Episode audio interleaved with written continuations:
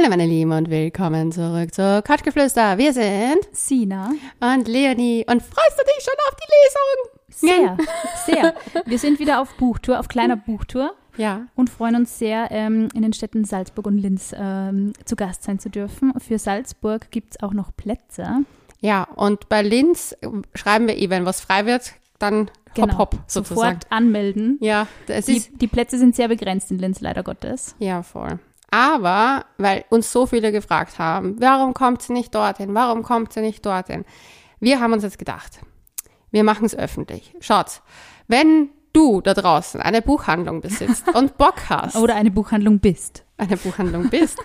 Oder irgendein, wir, wir sind ja bei Fresh ist auch ein Clothing Store. Also ähm, wenn du Bock hast, das irgendwie zu hosten, dann schreib uns einfach. Wir kommen ja gerne, wenn die Möglichkeit da ist. Das Ding ist nur, Wir brauchen die Location. ja, wir brauchen die Location und natürlich kommen wir lieber gerne in äh, Städte, obwohl mir das schwerfällt zu sagen als Wienerin. Städte. Alles andere, was außerhalb Leonie schaut, Wien aber ist. Städte gibt es in Österreich nur andere Städte außer Wien. Also das, was als Stadt anerkannt wurde. Stadt unter Gänsefüßchen. ja. genau, schreibt uns einfach am besten vielleicht auf unseren Instagram-Account couchgeflüster.vienna. Ja, weil wir würden uns ja freuen, noch mehr Lausches in Real Life kennenzulernen. Absolut. An apropos Lauschis, Sina, was haben wir denn heute vor? Wir haben heute vor, wieder mal eure Themen zum Thema zu machen. Und Ja. dafür haben wir eine Umfrage auf unserem Account gemacht. Mhm. Und die besten, meistgestelltesten Fragen, also so Themencluster zusammengefasst. Und wir Ja. widmen uns jetzt 40, 45 Minuten euren Fragen. Oder mehr. Oder mehr, je nachdem.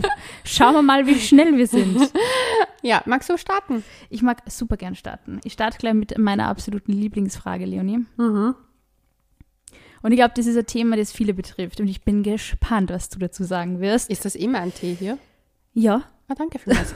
Ich trinke nämlich schon die ganze Zeit, ihr müsst wissen, ihr trinkt den ganzen Tee und denkt mir so, die Sina hat ja gar keinen Scheiße, trinke ich gerade ihren Tee. das ist dein, es ist dein Tee, es steht dein Name drauf, Leonie.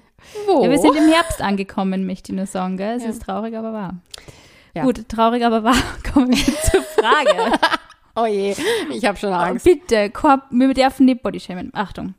Mein Gespusi ist, wie soll ich sagen, naja, nicht so gut bestückt. In Klammer, dafür sieht er sehr gut aus. Ich bin bisher noch nie zum Orgasmus gekommen, deshalb brauche ich dringend euren Rat. Wie kann man guten Sex trotz kleinem Penis haben? Ich finde es mega geil, wie die Frage gestellt worden ist. Guter Sex trotz kleinem Penis. Leonie, Hä? deine Expertenmeinung ist gefragt. Kenne ich nicht, was? nein. Ähm, nein, oh Gott, nein. Ich fange mir das mit dem Bodyshaming jetzt hier gar nicht mehr an. Ähm, das Ding ist, es kommt ja auch immer drauf an. Ich, ja Gott, ich tue mir Es echt kommt immer, es kommt immer drauf an. Na, erstens positionabhängig. Ja, das hätte ich auch gesagt. Äh, es ist positionsabhängig. Äh, die Frage ist halt auch, ich glaube halt, äh, äh, ma- manchmal kann man ja auch nichts dafür, wenn man zum Beispiel zu wenig spürt. Mhm. Also jede Frau ist ja auch anders gebaut. Kleiner Verweis auf unsere Folge mit der lieben Sexologisch. Genau. Ähm, das haben wir eine Folge gemacht, Orgasmus, Mythen und Fakten und es war sehr interessant. Also sie sagt nämlich auch, dass eben die Größe, also sowohl die Größe der Vagina als auch die Größe des Penis nicht immer unbedingt ausschlaggebend für einen Orgasmus ist. Absolut. Und das Ding ist halt, es ist ja, spielen viel, verschiedene Faktoren mit. Ich weiß ja nicht, wie die Vorgeschichte ist mit äh, der jungen Dame, die uns das geschrieben hat. Hat sie mit jedem Ex-Freund sofort einen Orgasmus gehabt? Und ich muss ganz ehrlich sagen, lag das dann nur am Penis oder vielleicht gab es da auch andere Is Faktoren? the penis to blame, ist die Frage. Ja, ich glaube also- nämlich auch nicht. Ich, Ich- glaube, es spielen da sehr viele Faktoren mit. Also das vor allem Positionen. Ich glaube, man muss sie einfach so ein bisschen ähm, herantasten im wahrsten Sinne des Wortes. Vielleicht einmal so ein bisschen Positionen durchprobieren. Und ich finde, was auch immer so ein wahnsinniger Faktor ist, gerade wenn man, also sie schreibt Gspusi, das heißt, das ist ja noch nicht so lange, also wahrscheinlich kennen sie sie noch nicht so lange. Und ich finde gerade die Herren, wenn sie vielleicht sie noch nicht selber so fallen lassen können, ähm, es entfaltet der Penis ja erst da mit einem gewissen Level so seine volle Pracht irgendwie. Und wenn der jetzt selber vielleicht, wenn es furt worden und es ist irgendwie nicht so mega steif worden, ich glaube, da ist noch mehr drin. Glaubst du nicht? Du, I'm sorry to say, für mich ist ein, also da, da bin ich, da- das liegt jetzt nicht am Penis, sondern es liegt am Sex an sich. Mhm. Wenn ich den Sex nicht gut finde mit jemandem, werde ich nicht weiter mit dem was haben. Ja, genau. Liebes Lauschi, schreib uns bitte, ob du den Sex allgemein gut findest oder ob es wirklich an dem Penis liegt. Ja, weil das ist, glaube ich, eher das, der Faktor. Weil ich glaube, dass zum Beispiel, du brauchst keinen, also ich meine, ich kann es, Man braucht keinen Riesenprügel. na, du brauchst nicht einmal einen Penis. Also ich meine, True. also Stimmt. ich finde, dass du keinen Penis brauchst, um einen Orgasmus zu bekommen. Stimmt. Und deswegen würde ich sagen, schau dir mal generell das an. Vielleicht ist es halt auch noch nicht so entwickelt, wie du sagst. Es kann ja noch beim, nur beim Fortgehen gewesen sein. Und da muss man sagen, Alkohol hemmt auch bei Frauen die Orgasmusfähigkeit. Total. Also, Also, wenn ich fort war, was ich jetzt schon länger nicht mehr war, haha. haha. Aber ich komme total lang nicht. Also, das ist beim, wenn ich wirklich was getrunken habe, das ist für mich Sex, wenn ich fort war, total uninteressant, weil ich weiß, es ist, es passiert nicht recht viel.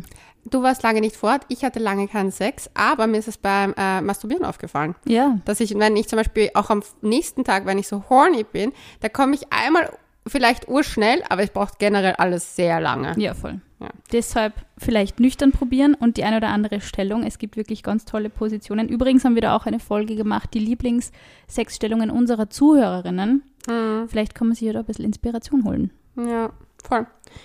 Jo, dann sage ich dir jetzt mal ein kleines, ein kleines Geschichtlein. Ein kleines Geschichtlein. Ihr habt es in einer der letzten Folgen mal gesagt, dass man mit den Körben, die man bekommt, quasi ein, dass es ein Teufelskreis ist. Was hat das mit deiner, also das geht an mich anscheinend, was hat das mit deiner Psyche gemacht und wie hast du es trotzdem geschafft, so happy zu sein, Leonie? Weil du bist so positiv. Habt ihr Vermutungen, woher das kommt und Tipps, wie man da rauskommt? Bussi, euer Lauschi. Dazu sage ich nur, das menschliche Ego. Wie, was? Mein Ego? Deins vielleicht nicht unbedingt.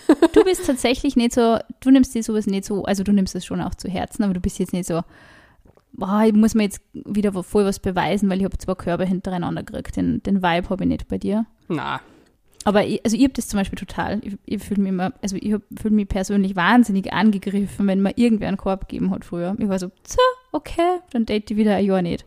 was? Ja, wirklich. Kein Wunder, dass du sieben Jahre Single Ja, warst. das sagt mein Freund auch immer. Es ist wirklich so. Aber ich glaube, es hat wirklich ein bisschen was mit dem Ego zu tun, natürlich auch. Und man ist so, man ist doch irgendwie so eine kleine Muschel oder so eine kleine Schnecke und man wagt sie mal aus seinem Haus heraus. Und dann ist gleich so Korb und man so, okay, dann wieder ziehe ich mich, zieh mich wieder zurück. Okay, aber das hatte ich schon. Das verstehe ich Ja. auch voll. Aber das Ding ist, das hatte ich nämlich wirklich ganz stark, dass ich mir gedacht habe, okay, dann gebe ich wieder auf. Dann, dann lass es doch wieder bleiben. Aber ich glaube, was hilft, ist erstens sich, also was mir persönlich geholfen hat jetzt die letzten Wochen, Monate, also eigentlich Wochen, weil die Körbe kamen halt, wie ich versucht habe, in die Dating-Welt zu kommen. Und ich habe mir dann gedacht, vielleicht habe ich auch mich absichtlich Menschen gesucht, die mir vielleicht Körbe geben, weil ich in Wahrheit noch nicht ready war oder Ja. bin. Und dann geschaut habe, ob es geht. Und natürlich nicht alles kann man riechen. Ich meine, ob jemand eine Freundin hat oder nicht, das kann ich nicht riechen. Voll. Aber ich habe mir dann teilweise gedacht, okay, aber ich bin schon wieder auf meinem Fuckboy-Modus herumgehüpfelt. Weil, wenn er ausschaut, als ob er TikTok macht, haben wir auch schon besprochen. dann ist er wahrscheinlich. Zu jung für Ja. dich. Und die Tendenz, dass wenn er jung ist, ein Fuckboy ist, ist höher, als wenn er älter ist. Ich weiß nicht, das ist, das ja, ist, ist es, ein Altersding. ja, es, es, es, es wächst sich raus anscheinend. Zum Ja, Te das stimmt. tendenziell kann sich's rauswachsen. Das stimmt. Manche bleiben alt Ich, ich finde die Frage interessant, was es mit der Psyche macht, weil ich glaube, es macht schon was mit einem, wenn man halt immer wieder Körbe kriegt irgendwie und das Gefühl hat, man kommt überhaupt nicht irgendwie Ja. mal zum Daten oder in die Richtung einer Beziehung. Aber ich glaube, man darf sie einfach, es klingt so dämlich, aber man darf sie einfach nicht entmutigen lassen. Na, ich glaube, man darf auch nicht dem den Fokus geben. Ja. Das Problem ist, wenn du Gedanken steuern Gefühle. Und wenn ich zum Beispiel mir Ja. gedacht habe, nach meiner, nach der Korbfolge, wenn ich mir da gedacht hätte, "Wäh, oh Gott, mein ganzer Selbstwert hängt davon ab. Natürlich hat es mich in dem Moment, in dem Moment hat es mich verletzt, weil ich mich nicht, also mein Ego hat es auf jeden Fall verletzt, Ja. na, na, na, aber es hat auch viele alte Wunden aufgerissen, die noch nicht abgeheilt sind. Das heißt, was habe ich gemacht? I- Erste Stelle gleich mal wieder Therapie gebucht, dann geschaut, okay, alte Wunden hat's aufgerissen, was kann ich dann noch abheilen von den Sachen? Weil das hat ja oft was mit so Zurückweisung generell, weil meine vorherige Beziehung aufgrund einer Zurückweisung im Prinzip dann zu Ende war. Ja. Also ja, das hat's getriggert. Gut, dann habe ich mir gedacht, so passt. Aber ich mache jetzt nicht zum Main Topic. Was macht mich in meinem Leben sonst glücklich? Genau. Und dann habe ich geschaut, okay, ich würde gerne auf Urlaub fahren. Ich weiß, dass mir mein Urlaub, also im Sinne von mit meiner Familie besuchen, gut tun wird und mich auch ein bisschen Tapetenwechsel. Also habe ich den Flug gebucht, bin da hingefahren, Zugehörigkeit, das gibt ein gutes Gefühl. Und dann glaube ich, es ist wirklich wichtig, den Fokus wieder wegzulegen, dass man sich denkt so, ich habe oft das Gefühl, man ist in so einer Position des Wartens. Mhm. Und auch wenn man so sein Schneckenhaus wieder drinnen sitzt, denkt man sich so, aber man will gern, aber wenn ich nur einen Fuß raussetze, wird gleich jemand mit den Fingern so draufhauen. Mhm. Ja, voll. Ja, ja. Und ich glaube, das muss man wieder weg, sondern man sagt, denkt sich, okay, ich gehe jetzt raus, aber ich mache was anderes draußen. Ja, voll. Ja. Ich glaube, diese Erwartungshaltung ist ja ganz wichtig, so dieses, oh, wenn ich mich jetzt rauswage aus diesem Schneckenhaus, aus, dieses, aus, aus meinem Safe Space, werde ich sowieso wieder enttäuscht und es wird sowieso wieder so werden wie immer. Es ging halt auch immer diese, diese Glaubenssätze wieder los. Aber da muss ich was sagen. Diese Glaubenssätze. Ich habe das bei ganz vielen Menschen in meinem Umfeld, einfach merke ich das so sehr, wie viele schon so frustriert sind, Ja, dass es voll. nie klappt. Und aber dann teilweise nicht das Gute sehen, wenn was passiert. Ich habe das vor kurzem in einer Story, also so eine Storyline von einer Freundin gehabt, die hat nämlich gesagt, so, ja, und er hat mir geschrieben, dass er urviel zu tun hat und hat sich, ähm, äh, hat sich, hat sich dann entschuldigt, dass er halt da und da Abgabe hat und bis dahin hat er voll viel zu tun. Und nicht so, ja, aber warte halt auch einfach ab und wenn er sich dann nicht meldet, dann weißt du Bescheid. Ja. Und dann hat er sich instant gemeldet, Ja. aber es ist trotzdem auf diesen Neg Negativpferdchen Ja. herumgeritten und hat dann gemeint, ja, es ist alles immer das Gleiche. Und ich so, ja, aber das, das strahlst du aus. Ja, voll. Und ich meine, ich will nicht Man sagen, ist ja dann in der Kommunikation zu diesen Personen, die man ja eigentlich kennen und ähm, Ja. von sich überzeugen möchte, ist man ja dann auch gegenüber so ein bisschen kratzbürstig und so, äh, dann Ja. meldest du, du hast dich schon wieder nicht gemeldet und so. Das macht halt keine Wertschätzung. Genau, und ich finde, eine Person, und wir sagen das ja total oft aus der anderen Perspektive, wenn wir solche Vibes von anderen Menschen bekommen, finden wir das ja auch nicht attraktiv, oder? Ganz Ja. ehrlich. Wenn dir jemand vorwirft, hey, du meldest dich nie, obwohl du wirklich gerade Ja. so Stress hoch 1000 hast, denkst du dir, vor allem wenn man sich noch nicht gut kennt, Ja, hey, bitte lass mich angeplant. ja, voll. So dieses, bitte stülp nicht die ganzen Erwartungen auf mich drauf, über mich drüber und Ja. lass mir einfach wirklich meine, meine Themen machen und ich melde mich schon und so. Und es, ich finde, man muss also ein bisschen Vertrauen haben. Es, natürlich gibt es Menschen, die sie dann eben nicht melden und die sind es halt dann einfach auch nicht wert. Sorry, Ja. es ist halt irgendwie Aber so. das, so siebt sich das halt auch raus. Ja, total. Und ich finde, also ich kann es Mhm. eben aus der Perspektive sagen, ich war sieben Jahre Single und ich war sieben Jahre auf. Dates und keine Ahnung. Ich habe zwei Major-Beziehungen in meinem Leben gehabt und eine davon läuft nur. Und äh, irgendwann, wenn man dann wirklich wen trifft, wo man sich denkt, Gott sei Dank hat alles andere davor nicht hingehauen, weil es hätte auch nicht hingehauen. Und Ja. eben genau diese Erwartungshaltung am Anfang ist, finde ich, extrem ausschlaggebend, ob man die Person auch kennenlernen möchte. Erwartungen sind geplante Enttäuschungen, sage Du ich immer. sagst es, meine Liebe, du sagst es. Und immer im Hier und Jetzt leben. Ich Ja. finde auch, wir, sind, wir denken, wir daten oft Menschen oder Und sind schon verheiratet gedanklich, Ja. oder? Und zwar haben wir noch nicht einmal gecheckt. So, ich meine, ich musste ehrlich sagen, in den Anfangszeiten musste ich überhaupt mal checken, magst du den Menschen nämlich selber? Ja, total. Und Und nicht die Vorstellung mit dieser Person. ja, und wenn sich jemand halt nicht meldet, warum bist du so bedürftig gerade auch? Ja. Ich, ich sage nicht, dass wenn jemand wirklich dich auf der langen Bank sitzen lässt, so, das sage ich gar nicht. Aber ich habe oft das Gefühl, vielen Menschen ist saufahrt in ihrem Leben Mhm. und dass genau sie sich dann auf solche Topics stürzen, weil sie sonst nicht Das eine haben. Thema, das Ja. halt nicht passt. Oder ich meine, Karriere läuft vielleicht, Freundschaften laufen vielleicht, aber halt gut kein Partner oder keine Partnerin. Aber es ist dann auch kein Grund, irgendwie sofort zu verzweifeln. Und ich finde, das ist auch ganz wichtig. Ich glaube, beim Daten gehört da immer so eine Leichtigkeit dazu. Und wenn man die nicht verspürt und wenn man irgendwie das Gefühl hat, das ist alles so schwer und so unlustig. Also Daten soll im Endeffekt ja auch Spaß machen, auch wenn es natürlich immer so ein bisschen Mhm. Arbeit ist, aber trotzdem versuchen, irgendwie die Leichtigkeit zu bewahren. Deshalb der Tipp, was ist der Tipp? Was war die Frage? Die, die Erwartungen loslassen, glaube ich, ist eigentlich ein ganz wichtiger Tipp. Also, dass man sich einfach nicht zu sehr davon beeindrucken lässt, wenn, wenn Ah ja, einem jemand einen Körbe. Korb gibt. da, wie kommt man da raus? Ich glaube halt auch, dass man echt einfach das Leben wertschätzen soll für das, was es einen gibt. Und wie du es gesagt hast, vielleicht ist es das alles ja auch später für was wert. Ich finde halt auch die Sinnhaftigkeit auch dazu sehr, also ich bin generell, also warum bin ich so ein optimistischer äh, Mensch? Weil ich mich immer versuche, auf das Positive zu konzentrieren. Ja. ja, ich habe kein Sexleben. Ja, mein Liebesleben ist schrottig. Aber ich habe gute Freundschaften. Du hast einen Sex-Podcast. Ich habe einen Sex-Podcast. ähm, ich darf auf Tour gehen. Ich habe meine Ausbildung. Ich mache mir ja tagtäglich bewusst, was ich jetzt in der Fülle habe. Ja. Und das Ding ist, natürlich würde ich mir was anderes auch wünschen und man darf sich auch darüber beklagen. Voll. Keiner, da, keiner darf dir absprechen, dass man keinen Wunsch haben darf. Ja. Weil ein Wunsch nach einer erfüllenden Partnerschaft ist vielleicht etwas zutiefst Menschliches. Genau, aber diesen Wunsch auch für sich bewahren und dann nicht immer Ja. sagen, okay, die, die, die Person, die ich jetzt auf Tinder kennenlerne und date, muss jetzt sofort diesem Wunsch irgendwie gerecht werden. Ich finde, es ist auch ganz wichtig, wie du sagst, eben einfach auch die Person mal kennenzulernen Ja. und auch für sich selbst abzuwiegen, kommt die überhaupt für mich in Frage. Ja. Ich glaube, das ist ganz Ich wichtig. glaube, wir sind oft zu sehr mit dem anderen beschäftigt, als zu checken, was ist mit uns. und dann sammelt man Körbe. Ja. Ja. Ich bin die Korbmeisterin. Ich war auch die Korbmeisterin, Leonie, glaube mir. Das kann ich nicht glauben. Das ist kann ich nicht glauben. Ich sehe hier kein Körbchen. Äh, Die habe ich schon alle entsorgt. Aber es war auch nicht leicht. Ich, ich weiß genau, wovon unser Lauscher Und es ist spricht. oft das Ego. Ich sage es Ja. ganz ehrlich. Es Ja. ist oft das Ego. Es ist zu 90 Prozent das Ego oft. Vor allem bei Menschen, die man noch nicht kennt. Mhm. Gut, nächste Frage. Ich hätte Baller raus. eine Frage für eure nächste Folge. Mein Freund 25 und ich 23 sind seit über zweieinhalb Jahren ein Paar und vor kurzem zusammengezogen. Warte, ich brauche noch mal kurz das Alter. Sorry. Er 25 und Ja. sie 23. Zweieinhalb Jahre zusammen. Jetzt zusammengezogen. Mhm. Okay, Entschuldigung, bin schon wieder da. Zum Thema Zusammenziehen übrigens, wir haben mal eine Folge zum Thema ähm, Zusammenziehen gemacht, falls ihr da einmal reinhören möchtet. Wir haben eigentlich zu einem schon Folge gemacht. Du Es gibt so gleich. viel zu sagen. Wir müssen nur noch mal so sagen. viele tolle Folgen. Verlinkung. Verlinkung.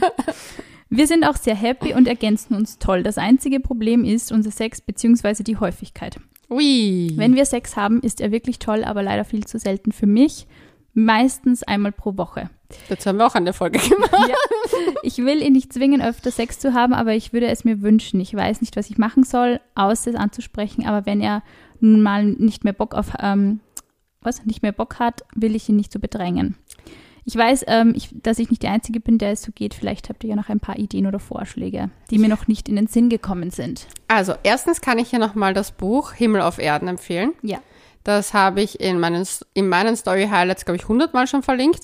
Ähm, da findet man, erstens ist das ein Sexualwissenschaftler, der viel mit Paaren arbeitet. Der gibt super tolle Tipps generell, was man sich alles anschauen kann. Und ich muss sagen, es, du wirst nicht drum rumkommen. Du musst ihn ansprechen Ja. darauf. Nämlich nicht sagen, hey, wieso willst du keinen Sex mit mir, sondern zu fragen, hey, bei mir schaut so aus, ich habe echt oft sehr viel Lust auf dich, aber ich traue mich manchmal, das nicht auszuleben, weil ich Angst habe vor der Zurückweisung ähm, und versuchen so die Kommunikation zu führen, so Ja. zu, von der, von der Ich-Position zu reden, Ja. weil wenn man, bei mir, sagen wir mal, ich bin jemand, der keinen Sex hat. Ich versuche mir das gerade sehr, sta sehr stark vorzustellen. Ich, Leonie, bin jemand, der keinen Sex hat. Habe ich, aber in einer Partnerschaft. aber das Ding ist, ich weiß halt, dass es mich, dass ich vielleicht den Kopf vielleicht gar nicht dabei habe, das gar nicht bemerke, weil oft ist man, wenn man zweieinhalb Jahre zusammen wohnt oder zusammen ist und halt vielleicht dann zusammen wohnt, vor allem wenn man zusammen wohnt, pendelt sich oft ein in eine Gegenrichtung Ja. und man muss wieder mehr zu sich finden, weil man oft halt dieses was man am Anfang hat, dieses Vermissen einander, wenn man zweimal zu Hause geschafft Ja, hat, hat man schon wieder voll Bock auf den anderen. Genau, vielleicht ist das bei ihm gerade nicht so. Vielleicht hat er, Genau, denkt er sich, ja, okay, aber- einmal in der Woche reicht dann eh irgendwie, man sieht sie halt und das ist ein bisschen Ja. eine Gewöhnung. Ich denke mal, was ganz, ganz wichtig ist beim Thema Sex und Häufigkeit, ist diese spielerische Leichtigkeit wie beim Dating, weil, also ich sag mal so, Alles man klar, kann man kann es auch als positive Herausforderung sehen, finde ich, weil man irgendwie das Gefühl hat, ich meine, es gibt ja auch Phasen, dass Jetzt einfach bin ich mal wirklich gespannt, was jemand, jemand weniger Bock hat. Und ich glaube, es ist schon sehr wichtig, ähm, zu flirten in einer Beziehung und Ja. jemanden zu umgarnen in Ja. einer Beziehung. Und ich kann mir Ja. nicht vorstellen, dass es vor allem bei den Männern, dass es irgendjemanden gibt, der auf die Avancen seiner Freundin nicht scharf ist. Also wenn, wenn sie zum Beispiel, keine Ahnung, beim Fernsehen immer wieder so ähm, seine Oberschenkel streichelt oder so oder ihm zehnmal am Tag sagt, dass es ihn voll attraktiv findet, irgendwann springt der einfach drauf an. Es ist einfach so. Und einfach so kleine Komplimente oder auch wieder Sexting irgendwie aktivieren, wenn man das mal vielleicht so ein bisschen schleifen hat lassen. Sexy Fotos schicken im Alltag. Ich finde solche Dinge auch in Beziehungen nicht nur am zu Beginn einer Beziehung wichtig, sondern einfach auch mal so zwischendurch. Dinge, die spontan passieren, unvermittelt passieren, diese Dinge. Ich finde sowas gehört einfach auch in langjährige Beziehungen irgendwie so ein bisschen dazu. Und vielleicht traut er sich ja auch nicht so. Vielleicht Ah. ist, ist er nicht der outgoing flirty Typ und ist eher so, ja, wir haben ja einmal in der Woche Sex, okay, aber vielleicht, also Männer haben auch oft nicht immer so diesen outgoing Zugang zu ihrer eigenen Sexualität. Also, Vor allem, ich habe oft das Gefühl, dass Männer wirklich in Beziehungen ruhiger werden, Mhm. weil ich habe das Gefühl, und das klingt urkomisch, dass der Leistungsdruck auf Männer, Mhm. Ja, wenn sie Single ist, sind sie so, hey, du musst vögeln, um wen darzustellen. Ja. Und wenn sie eine Freundin haben, habe ich oft das Gefühl, dass das ein bisschen runterfährt, weil sie sich auch in Wahrheit ja nur Ja. Wir sind alle Menschen, Zugehörigkeitsgefühl, gemeinsam sein, das auch einfach nur genießen können, ohne dass es in Sex endet. voll. Aber man halt oft das Gefühl hat, und ich glaube, das wird uns Frauen leider zu oft, wurde uns das gesagt, Männer haben immer Lust. Ja. Und sind immer die, die, Akti- die, Akti also die Aktivität starten. Und Ja. so. Und das ist halt auch nicht immer so. Ja, und das sollte eigentlich äh, auch nicht so sein, dass man halt das erwartet, dass es Ja, so ist. Weil ich finde halt, ich muss ehrlich sagen, es kommt echt auf die Lebensphase an. Stress ist ein kompletter, wir haben es eh Mhm. schon tausendmal gesagt, ein kompletter Lustkiller. Absolut. Und ich glaube, dass man halt, aber ich sag's, wie es ist, ohne Kommunikation wird das nichts. Na, voll. Also man muss ihn ja nicht bedrängen oder so, Ja. weil sie schreibt. Das finde ich eh total nett, dass sie auch sagt, sie nimmt das ein bisschen Rücksicht da drauf, was ich auch sehr wichtig finde, weil wir, da haben wir ja auch schon andere Fragen gehabt, Ja. die schon sehr fordernd waren und sehr Ja, aber die ich- horny lauschis. ja, I got you. Aber ich würde aus der Ich-Perspektive reden. Absolut, ich glaube, dass das ganz wichtig ist. Gewaltfreie Kommunikation. Ja, und einfach auch zu kommunizieren, was man möchte und was man sich wünscht und dann nicht enttäuscht sein, wenn der Partner vielleicht mal sagt, hey, ich bin momentan nicht so sexuell drauf. Es ist auch voll okay, es kann sich wieder ändern, schlagartig. Dann würde ich einfach, wenn der Partner sagt, so, ich bin nicht so sexuell drauf, würde ich sagen, wäre es aber in Ordnung, wenn ich neben dir masturbiere. Zum Beispiel, es gibt sehr viele verschiedene kreative Lösungen. Weil nicht nur, dass die meisten damit einsteigen, weil es sehr viele Typen sehr horny macht, wenn sie das auf Das einmal macht live. mich auch wahnsinnig horny. Finde das voll geil. Ja, mir ist es noch nie passiert andersrum. Da, ich muss auch immer eher so anstiften dazu, aber ich finde das total hot. Ja, ich finde das auch. Also, ich wenn finde es generell, wenn sie schöne Menschen selber berühren, ich finde das und lustvoll irgendwie mit sich selber, Ja. mit ihrem Körper umgehen, ist einfach irrsinnig schön. Ja, ich finde generell, das, ich finde es ein, ein, Thema, was man ansprechen kann. Voll. Und wie gesagt, muss ihn ja nicht, muss ihn ja nicht mit der Peitsche entgegenreiten. Sagen, du, heute Nacht. Leg die sofort hin. Obwohl, wer weiß, vielleicht steht er drauf. Kann auch mal aus, herausfinden und mal fragen. Ja, viel Ja. Glück, liebes Lauschi. Sag uns dann, wie es gelaufen ist. Ja, ich bin gespannt, ich bin gespannt. Okay. Hey, das ist eine längere Nachricht. Oh Gott. Oh, das ist eine Sina-Frage, glaube ich. Ah ja. Bin ich gespannt. Hallo liebe Sina, hallo liebe Leonie. Ich bin schon länger eines eurer Lauschis. Oh, ich liebe sie alle. Und ich finde eure Sichtweise auf Dinge, die ihr besprecht, immer echt hilfreich. Nun meine Situation. Was sagt ihr dazu, wenn der Freund, Klammer, Fremden, Klammer zu, Frauen, auf Instagram folgt und deren Bilder liked? Oh, oh. Ich bin mir unsicher, ob und wie ich das Thema vor meinem Freund ansprechen soll, obwohl er betont, dass er es sehr schätzt, dass ich Probleme immer gleich offen anspreche. Wir sind nach fünf Monate Dating frisch zusammen. Ich möchte nicht meine negativen Erfahrungen vergangener Beziehung, Klammer, zum Beispiel wurde in einer dreijährigen Beziehung monatelang mit anderen Frauen betrogen, Klammer zu, auf ihn übertragen. Und ich habe auch nicht das Gefühl, als könnte ich ihm es- äh, das Gefühl, als könnte ich ihm nicht vertrauen. So. Ich persönlich sehe nur einfach den Sinn nicht dahinter, warum man fremden Frauen auf Instagram folgt und deren Bilder liked, wenn man in einer Beziehung ist. Man gibt ihnen Bestätigung und dadurch bekommen und um dadurch Aufmerksamkeit zu bekommen und sie vielleicht an der Angel zu halten, falls die eigene Beziehung irgendwann mal nicht funktioniert. Vielleicht ist meine Sichtweise auf dieses Thema auch durch diese schlechten Erfahrungen verfälscht. Außerdem möchte ich ihn nicht quasi dazu zwingen, manche Frauen zu entfolgen, beziehungsweise ihm vielleicht dadurch den Eindruck zu vermitteln, dass ich ihm misstraue. Was ist eure Meinung dazu? Finde ich eine total ähm, relatable question, weil ich habe das genauso miterlebt. Ähm, aber ich sag mal so, viele Männer und ich glaube auch sehr viele Frauen machen diese Dinge einfach irgendwo total unbewusst. Sie sind irgendwann vor hunderten von Jahren einfach mal, also außer das ist jetzt wirklich ein Account, also wenn er jetzt einen Account hat, der wirklich so 2000 Bikini-Models folgt, okay, dann wird er sich schon was dabei denken. Aber ich glaube, man folgt irgendwann einfach mal Profilen und man liked halt einfach Sachen, die ins Newsfeed gespült werden und denkt sich, okay, cooles Foto. Also so zumindest meine Erfahrung. Aber ich kenne natürlich diesen Frust und dieses Ärgernis und naja, was soll ich sagen? Ich habe es eigentlich immer eher so ein bisschen runtergeschluckt, ganz lang, bis ich irgendwann explodiert bin. Sagen wir mal so, es ist nicht so gut angekommen. ähm, Na wirklich, sag mir es bloß. ist nicht so gut angekommen und es war ein lange, lange Thema. Also ich meine, mein Freund hat jetzt nicht ähm, inflationär Bikini-Fotos geliked, aber natürlich irgendwelche Mädels und ich habe mich halt schon gefragt, wer die sind und so. Und wir sind irgendwann dazu übergegangen, dass er mir wirklich, ich meine, so geduldig muss man wer sein und ich glaube, das sind nicht viele Männer, dass er mir wirklich bei jeder erklärt hat, wer die Person ist und gesagt hat, ja, die kenne ich von da und die kenne ich von da, mit der habe ich studiert. Äh, äh, äh. Irgendwann war es mir einfach egal, weil ich mir gedacht habe, okay, das ist eh die, mit der er studiert hat, passt schon, kein Problem mehr. Ich verstehe es schon, wenn es jetzt wirklich so eben diese Bikini-Accounts sind und so und diese, oder eben, wenn sie meint, es, er würde, also er, er hält vielleicht Frauen an der Angel, nur glaube ich das nicht. Also ich glaube, vor allem wenn man schon monatelang datet und das, sie das Gefühl hat, sie kann ihm vertrauen, glaube ich, dass es wirklich einfach nur unüberlegtes Liken ist.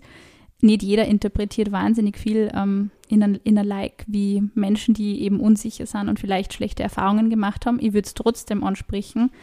Und auch die Erfahrung, man kann diese Dinge auch normal sagen. Und ich habe das dann auch irgendwann mal gemacht, weil ich gemerkt habe, wenn ich weiterhin so nichts sage, dann explodiere, nichts sage, explodiere, und wir streiten und dann streiten wir wieder nicht. Und es ist so, irgendwie habe ich das Gefühl gehabt, ich treibe den Menschen von mir weg mit dieser Art. Und mhm. deswegen haben wir uns irgendwann mal hingesetzt und ich habe gesagt, schau, ich bin da irgendwie total unsicher bei dem Thema. Es wäre halt super, wenn, keine Ahnung, du vielleicht nicht unbedingt den Ex-Freundinnen irgendwie folgst und Bilder likest oder so. Ich meine, das ist eh nie passiert, aber trotzdem, nur ist mir das wichtig und ähm, vielleicht kannst du da einfach ein bisschen Verständnis für mich haben. Ich versuche nicht jedes Mal die hysterische Freundin zu sein. Und mit, mit diesem sich öffnen und auch erklären, dass man unsicher ist und dass man einfach da Probleme damit hat und vielleicht Erfahrungen gemacht hat, kommt man sehr viel weiter. Also es ist dann schon so, dass die Person dann überlegt, okay, ist es jetzt voll cool. Und natürlich, ich meine, man kann auch, wenn es wirklich gar nicht fruchtet, auch den Spieß ein bisschen umdrehen, wobei das haben wir wieder bei Spielchen. Ähm, ich glaube, wenn sie dann anfangen, zum Beispiel auch einfach, wenn man gemeinsam mit dem Handy nebeneinander auf Instagram surft oder sitzt und dann sagt sie, hey, der Schauspieler ist total hot, schauen wir mal, wie es ihm dann gefällt, wenn sie das macht. Also ich glaube ja nicht dran, dass das Männer so mega geil finden, wenn die Freundin 100.000 nackte Oberkörper liked. Ich muss ganz ehrlich sagen, ich finde, das kommt erstens darauf an, wen er da liked. Weil, seien ja. wir uns mal ehrlich, ich bin Influencerin, ich lebe davon, dass irgendwelche fremden Menschen... Bitte liked weiterhin Leonis Fotos. meine Bilder liken und ich glaube, da sind sehr viele Männer dabei, die in Beziehungen sind. Das Ding ist, ich glaube, es kommt darauf an, wenn es zum Beispiel jemand ist, die sagen wir mal nicht in seinem Orbit ist. Das heißt, mhm. sei es eine Influencerin, sei es ein, auch ein Bikini-Model. Ähm, und er findet einfach ästhetisch die Fotos, whatever, whatever. Ich wurde ja mit, also, ich habe ja wohl die schlechteste Erfahrung in dem Bereich jetzt leider schon machen dürfen. Ja.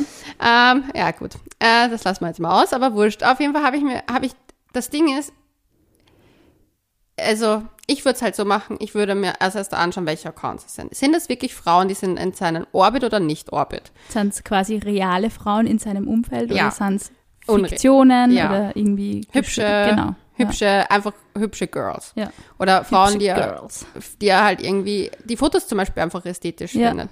Ähm, weil wenn es zum Beispiel wirklich einfach, sagen wir mal, sagen wir Influencerinnen und nicht automatisch Bikini-Models, aber so Influencerinnen sind einfach, ja, Models, whatever. Denke ich mir, okay, wenn das ein, zwei, drei da drinnen sind und irgendwie er fühlt sich von den Fotos irgendwie, irgendwie sind reizvoll Vielleicht für ihn. liebt er den Travel-Lifestyle. Vielleicht ja. gefällt es ihm voll gut. Ja, und vielleicht hat er. Vielleicht liebt er das Louis Vuitton und das Cartier und so. Na, aber da, ich finde, da darf man nicht rein interpretieren, weil was man ja. selber an einem Tag liked, wie du gesagt hast. Also ich weiß nicht, was ich am, am ganzen Tag ja, like. Eben. Keine Ahnung. Und deswegen, man darf da jetzt nicht so überinterpretieren.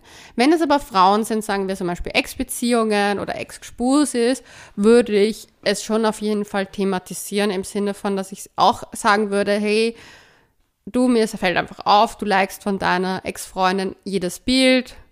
Ähm, vielleicht ist ihm das gar nicht bewusst. Ja, die und Macht der Gewohnheit. Die Macht der Gewohnheit. Und das Ding ist, kommt auch immer auf die Beziehung drauf an. Ich glaube halt einfach, dass viele nicht nachdenken beim Liken. Ich glaube auch. Und dass ich, ich muss ansprechen. Es ist nicht immer, es ist nicht immer bezeichnend für die Beziehung, die man jetzt hat, wenn irgendwer Sachen auf Instagram liked. Das stimmt einfach. Also du hast nicht, es ist nicht stellvertretend nicht stellvertretend für die Beziehung. Also es sagt nichts über die Qualität der Beziehung, die er mit ihr hat, aus. welche Sachen, welche Inhalte er auf Instagram liked. Ich verstehe die Unsicherheit, Voll. definitiv. Also ich glaube, wenn jetzt mein zukünftiger Freund, wenn ich merken würde, dass da wieder eine Frau halbnackt die ganze Zeit in seinem Orbit ist, würde mir wahrscheinlich schon kurz mal ein Kloß in den Hals kommen, weil auf einmal mich das von, einem, von der alten Geschichte erinnern würde. Aber ich würde dann einfach sagen, hey, du, mir ist damals das passiert. Ja. Mir ging's richtig scheiße deswegen. Ich habe dadurch immer wieder Selbstzweifel und ich weiß, das ist ein Problem an mir und dass ich da manchmal meinen Selbstwert nicht sehe, aber mich verunsichert das. Ja. Und ich glaube, wie du sagst, die Reaktion darauf, ich persönlich würde niemals jemanden ansatzweise was verbieten, weil wenn der weiß, dass es dich wirklich nervös macht Ja. und wirklich unsicher macht und er aber partout drauf besteht, 5000 Bikini-Models Dann hat er Ego-Problem. Models in seinen Dings oder Ex-Freundinnen alles zu liken, dann frage ich mich, wa warum? Wie du sagst, Ja, ob es eine Ego-Sache ist oder ob er halt wirklich da nicht will. Ich würde es offen ehrlich ansprechen. Ja. Wie gesagt, wieder aus der Ich-Perspektive. Ja. Und da halt auch nicht, nicht ihm ganz zu sehr eine Wertigkeit Nicht geben. zu sehr erhobener Zeigefinger vor allem. Ja, vor allem, weißt du, das ist es ein Unterschied, als ob du beim Fortgehen ihn jedes Mal erwischt, wenn er im Club wo flirtet oder so. Wenn Menschen Sachen liken. Oder anschauen. Einfach nur Menschen anschauen. In Wahrheit ist, finde ich, ein Like einfach nur ein cooles Bild. Ja. Also ich glaube, die meisten denken einfach nicht drüber nach. Es ist wie wenn du einfach jemanden auf der Straße anschaust und du denkst, schaut gut aus. Fertig. In zehn Minuten ist die Person aus deinem Gedächtnis verschwunden. Ja, ich Es finde ist halt, es macht meistens so. schon einen Unterschied, wenn man merkt, okay, es handelt sich nur um eine Person. Ja, oder es ist so, okay, es ist Ja. immer wieder Kommentare bei derselben, beim selben Account oder Kommentare unter dieselben Fotos von derselben Frau, würde ich schon an mir denken, ist da mehr im Gange und arbeitet der da irgendwie auf einen Flirt hin oder auf eine, also auf eine Kommunikation hin, dann würde ich, deswegen, ich würde es mal ansprechen. Ich würde mal sagen, Ansprechen, ja. vorsichtig ansprechen, dass man mal kommuniziert, es ist mir aufgefallen. Ja, und einfach von der Ich-Perspektive sagen, hey, es war eine, Ver äh, wenn ihr euch gedatet habt, fünf Monate, wird er das ja wohl wissen. Ja, Weil da kann man ja schon mal da das Thema man schon mal, ja. Und da weiß man ja, und da kann man es vielleicht ansprechen, hey, die Sachen machen mich unsicher. Auf alle Fälle muss man sich nicht dafür schämen, dass man ein bisschen mit Eifersucht kämpft, weil ich glaube, es kämpfen sehr viele Menschen mit Eifersucht und ich glaube, ich bin auch eines der besten Beispiele, dass man jahrelange sehr toxische Eifersucht, sehr krankhafte Eifersucht auch überwinden kann. Es ist einfach wirklich eine Frage des Ausdiskutierens, ähm, des Sprechens miteinander, des ähm, ja, also man, ich sage aus, austarieren irgendwie von so Situationen, weil man irgendwie weiß, okay, das triggert die andere Person ganz arg. Man weiß ja nie, was vorgefallen ist in dem Leben von dem Mensch. Dann finde ich es schon wichtig, dass man diese Trigger halt nicht automatisch nur zehnmal drückt irgendwie. Und man kann das, man kann sich einfach auf diese Dinge verständigen, dass man sagt, okay, dann sind halt die Teddy-Fotos einfach tabu und ich like halt nicht jeden Scheiß und schreibe, boah, geil drunter. Es ist im Endeffekt nur Instagram. Ja, ich frage mich halt dann, wenn jemand da Nein sagt und es absichtlich macht, Ja, weil was, was Wertigkeit, also ja, das sind, ich glaube nicht einmal, dass er das machen würde. Ich glaube, glaube, dass er es nicht absichtlich macht. Ich glaube, Ich das glaub freut er mir nicht wirklich. ich glaube auch, ich glaube, der ist so, so, la la la la la, like, like, like, Also like, surft auf like, seinem like. Entdecken-Feed herum Ja. und denkt sich, cool, Cool, cool, cool. freut mir nicht, cool. ja, es ist leider wirklich so. Deswegen bitte einfach ansprechen und ähm, nicht zu viel Zeit vergehen lassen. Die Gedanken, die man sich meistens macht, sind so viel schlimmer, wie das, was in der Realität oft abgeht. Ja, und den Selbstwert nochmal Genau. gegenchecken. Genau. Weil ich glaube, das ist, Eifersucht ist immer Selbstwertthema und Mhm. Neid ist immer, dass man nicht sehr viel die Möglichkeit sich sieht, selber so was zu machen. Genau, ja, Ja. würde ich auch sagen. Nächste Frage. Ähm, ich hoffe, es gibt keine blöden Fragen. Also hier meine. Es gibt keine blöden Fragen. Wie erkenne ich bei mir selbst einen Orgasmus, beziehungsweise wie würdet ihr ihn beschreiben? Bei Männern ist es ja mehr oder weniger glasklar. Auch nicht immer, finde ich, aber dazu kommen wir mal gleich. Ja. Bei Selbstbefriedigung weiß man es auch. Aber beim Sex ist der Übergang von großer Lust zum Orgasmus irgendwie manchmal nicht so eindeutig. Daher würde mich hier eure Beschreibung interessieren. Okay. Definition eines Orgasmus. Dr. Röschel. Dr. Röschel ist hier. Ähm, ich würde sagen, ich finde, ich erkenne einen Orgasmus daran, vom erstens, mein ganzer Unterleib zieht sich pulsierend zusammen, also von körperlich. Mein ganzer Körper ist voll angespannt, also jeder Muskel ist on, on the edge. Und es ist im Kopf fühlt sich's an wie so ein, kennst du das, wenn du das Badewasser ausziehst und dann gibt's einen kleinen Orkan, also Ja, einen ja, kleinen, so voll. einen kleinen Mini-Orkan und der zieht so weg So ein Strudel. der Strudel, der so alles anzieht Ja, und ja, dann voll. ist es bumm weg und du bist aber so, oh, Besser kann man es nicht beschreiben. Also, Schaut, dass ihr jetzt der Leonie ihren Gesichtsausdruck nicht gesehen habt. Das war wirklich so wie der Gesichtsausdruck war. Kennst du diese, diese Dinger, die man so auf dem Kopf auf und ab äh, bewegt, die dann so den Kopf so massieren? Genau so hast du jetzt reingeschaut. Jetzt war mein halbes Orgasmusfeld schon. Na, ich glaube, ein Orgasmus, ich glaube, es gibt schon Orgasmen, die halt eher so leicht, also sich so von der Lust kaum unterscheiden, weil sie Ja. sich so, so Dings und auch wieder schneller So abflachen. Wellen, die dann brechen wieder. Gell? Genau. Das ist oft so. Aber das finde ich ist für mich dann kein richtiger Das Orgasmus ist ein. Babyorgasmus, finde ich. Ja. Es Ja. gibt so der richtige Orgasmus, der ist wirklich Tsunami-Style. Tsunami pulsierender Unterleib auf alle Fälle. Ich finde, das ist schon sehr Ja. eindeutig. Also das sieht Ja. man auch, was wirklich unten rum stimuliert wurde, ganz gut, glaube ich. Also auch wenn man bei sich selbst irgendwie herumwerkt.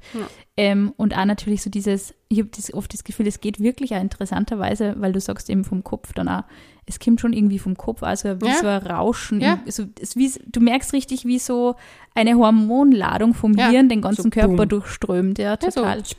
Und es ist unten und es ist im Kopf und es ist so, Ja. so wie so eine Welle, die über die schwappt irgendwie. Ich habe, muss ich ehrlich sein, zum Beispiel noch nie an meine, meine Brüste gedacht oder in den Brustbereich was gehabt. Es war immer nur Kopf und. Ja. Unterleib. irgendwie schon bei mir auch sehr viel. Ja. Ja. Und es ist dann auch, finde ich, es hat was total Befreiendes irgendwie. Ja. Und es hat dann auch was extrem Entspannendes. Ja. Aber diese, es ist halt auch jeder Orgasmus irgendwie unterschiedlich und hat eine unterschiedliche Intensität. Deshalb, ich verstehe es, dass man nicht immer so. In mir ist es selber oft noch Jahre des ähm, Sexhabens oft nicht immer ganz eindeutig, gerade wenn es so Babyorgasmen sind, ähm, ob das jetzt ein richtiger Orgasmus war. Also ich glaube, man darf auch nicht so verkopft sein. Ich glaube, man muss Ja. halt einfach denken, eben, wenn, weiß ich nicht, wenn man nur Lust hat, macht man halt nur mal. Ähm, und, und einfach das auch genießen, dass es vielleicht auch, und, also auch so die Intensität nachfühlen, finde ich auch ganz wichtig. Und nicht immer so auf, oh, es muss immer gleich sein und gleich stark und gleich Mhm. heftig, weil es, es liegt da oft der Charme in dem, dass man vielleicht dann sogar nur oft Lust auf ein zweites Mal Sex hat oder so oder Selbstbefriedigung, je nachdem. Ja, ich finde, es kommt echt drauf an noch. Also ich finde halt, wenn es zum Beispiel echt so ist, dass es halt nur nicht mit dem Partner funktioniert, Ja. dann würde ich mal anschauen, okay, was sind die Tools, die ich machen kann, dass es vielleicht da, vielleicht ist da noch, muss man drüber reden, vielleicht sind die Stellungen nicht Das ideal. ein oder andere Hilfsmittel anwenden. Genau, also einfach da mal eruieren und was, weil vielleicht mit einem, mal schauen, ich weiß nicht, einem Tool dazu oder Es gibt herrliche Paarvibratoren zum Beispiel, die halt wirklich auch die Klitoris Ja. äh, und Innenseite der Klitoris auch sehr stimulieren, nicht nur zum Auflegen. ja, Also also, einfach mal spielen. Genau, und einfach einmal schauen, eben auch durch, durch Toys, finde ich, bin halt kein Fan davon, jedes Mal wirklich Toys zu verwenden, wenn man Sex mit dem Partner oder mit der Partnerin hat. Ähm, sondern einfach einmal die, den Körper mit Händen und Lippen und, und so zu erkunden, einfach auch mit den Sinnen richtig nachzuspüren.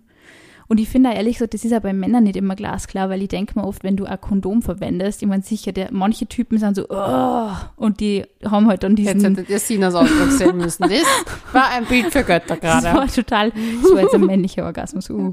Du hast aussehen wie ein kleiner Grizzlybär. Aber manchmal ist es eben nicht das. Manche Männer sind sehr ruhig und manche Männer sind eher still und wollen halt das nicht oder genießen das eher für Und sich, Männer können auch einen Orgasmus haben, ohne. ohne zu ejakulieren. Ja. Es ist irgendwie alles möglich. Also so glasklar finde ich es gar nicht. Aber ich hatte deswegen, das einmal. ja, ich finde das auch voll spannend. Ich habe das auch mal gehabt.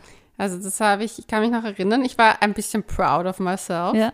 weil ich mir gedacht habe, na, das ist jetzt hier die Königsklasse. Ich ich habe es mir nämlich vorgenommen sogar. Ja, es ist wirklich, es ist wirklich spannend. Ich glaube, man denkt Mhm. da immer so, man kennt den männlichen Körper, weil man halt den männlichen Körper natürlich als Frau auch irgendwo aus Pornos kennt und dass da irgendwie immer das Ejakulat durch die Gegend ballert und überall literweise klebt. Nur das ist halt auch nicht immer so. Und ich glaube, ähm, ja, es macht schon, es kann auch Spaß machen, das so ein bisschen zu entdecken und auch zu und unterscheiden zu lernen, finde ich. Ich frage auch ganz gerne, also Mhm. meine Ex-Partner habe ich immer gern gefragt, so wie ihr Orgasmus war.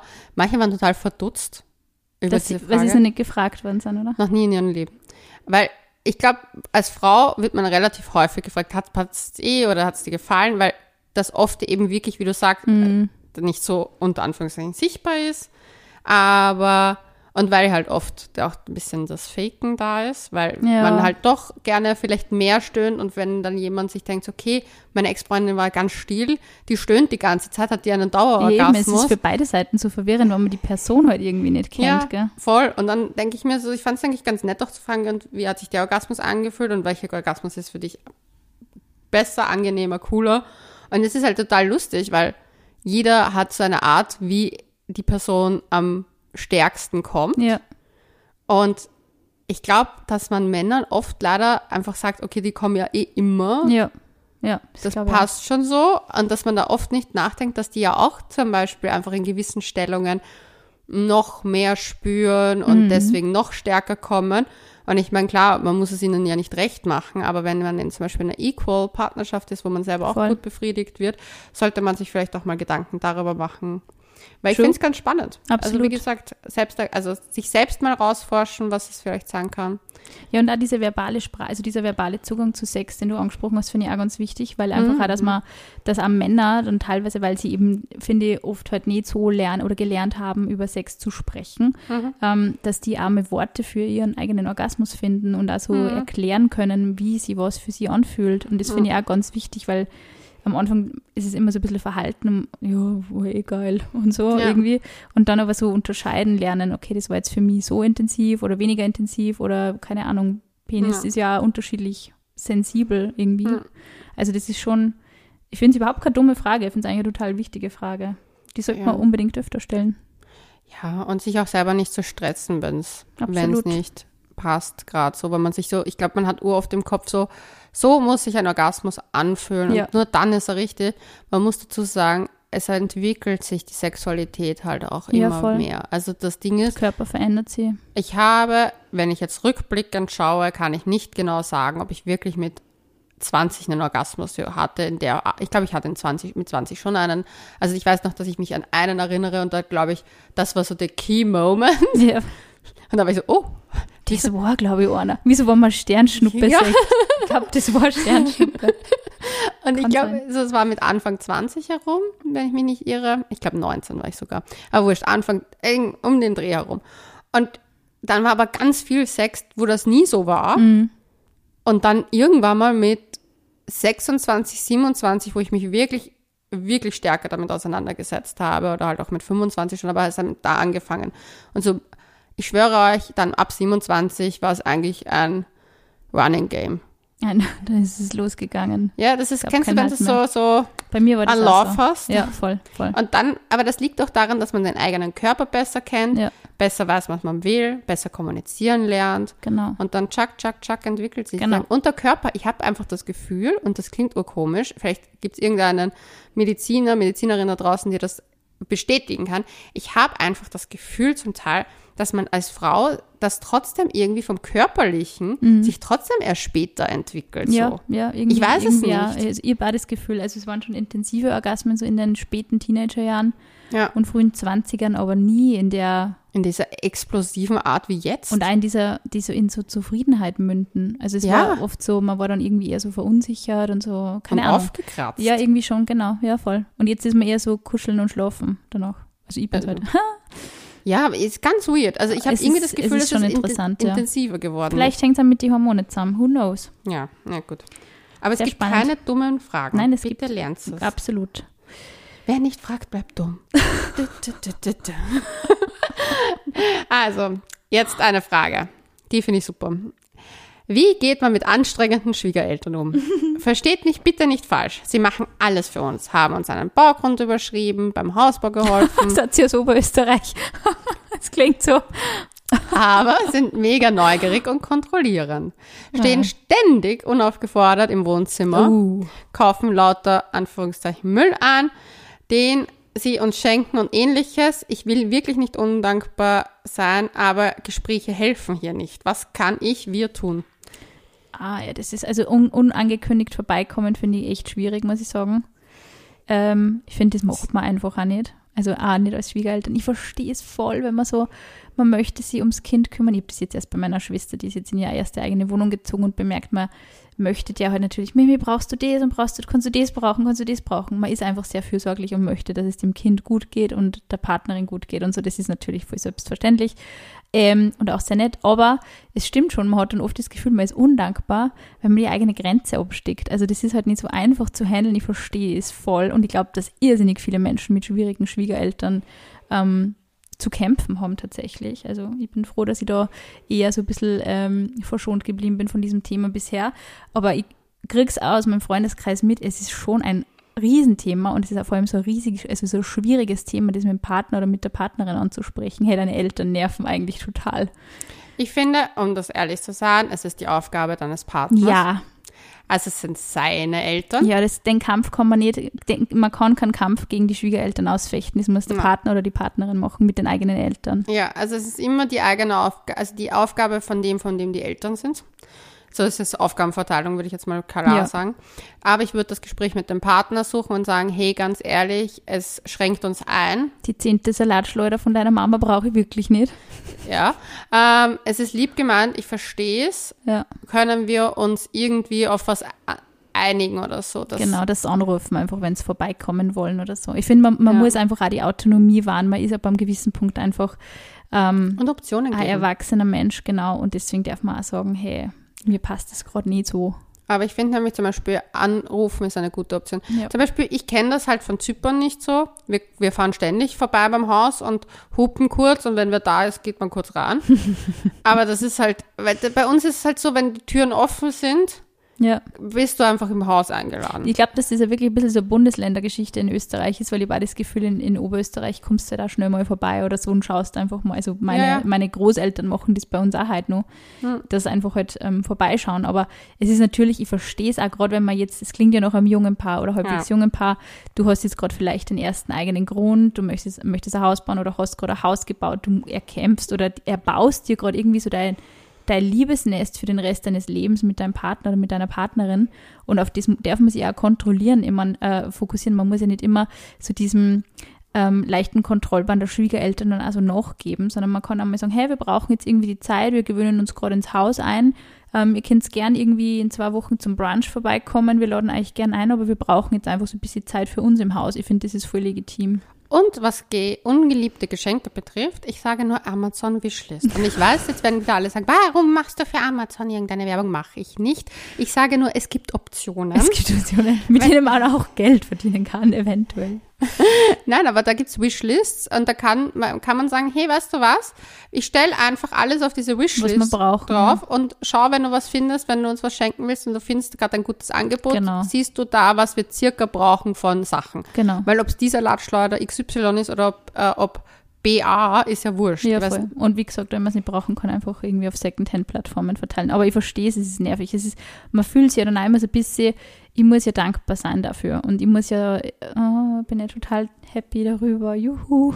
Und es ist, man kann auch einfach mal sagen, hey, danke, ähm, das haben wir eigentlich schon oder das braucht man eigentlich nicht. Es ist auf, man, man muss auch die Grenze wahren und sagen, das ist mein Haushalt, das ist mein Leben. Ich glaube auch manchmal, dass Leute, und das klingt urkomisch, weil ich mich gerade mit dem Shopping-Thema so beschäftige, dass Leute ganz viel oft kaufen, des Kaufens willen und dann haben sie es zu Hause Ja, und dann nervt es. und dann sie nervt es und dann wollen sie es einfach loswerden und sie sind dann so, okay, gut, Die ich hab, können das eh brauchen. die, die brauchen das jetzt. Ja. Und ja, ich glaube, dass es oft auch so etwas ist. Es ist so und, Decluttering und, und man kladdert aber eigentlich andere Menschen zu. Ich finde, das Ja. ist eigentlich voll unmöglich. Also man kann, das darf man echt nicht anfangen, das ist voll nervig. aber ich finde, also ich finde, man, ich würde das Thema mit dem Paten zuerst ansprechen. Ja, ganz wichtig, ganz wichtig. Und wenn es gar nicht geht, dann würde ich es vielleicht schon mal am Familientisch anbringen. Einfach auf den Tisch schauen.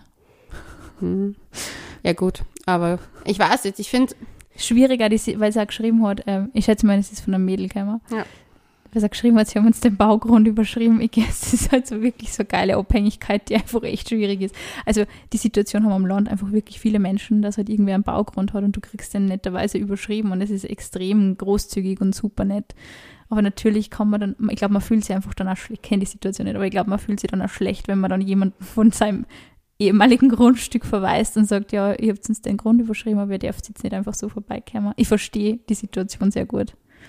Also ich glaube, es ist schwierig, aber man muss diese Grenzen einfach abstecken und der Partner muss sie abstecken, es hilft nicht.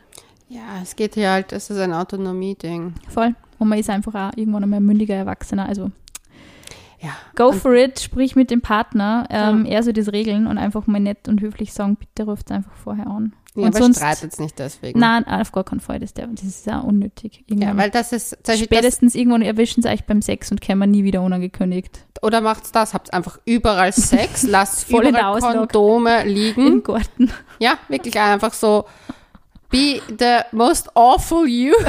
genau. Ich weiß nicht, keine Ahnung, über ihre Kondome liegen lassen. Porno. wenn, man, wenn man zu drastische Mittel greifen muss, das hilft einfach manchmal nicht. Stell dir Oh vor. Mann, Gott. oh. Ja. Hilfe. Ja, schwierig, ganz schwierig, verstehe ich voll. Alles Gute auf alle Fälle. Mhm. Nächste Frage. Welche Faktoren und Bedingungen müssen gegeben sein, damit eine Fernbeziehung funktionieren kann?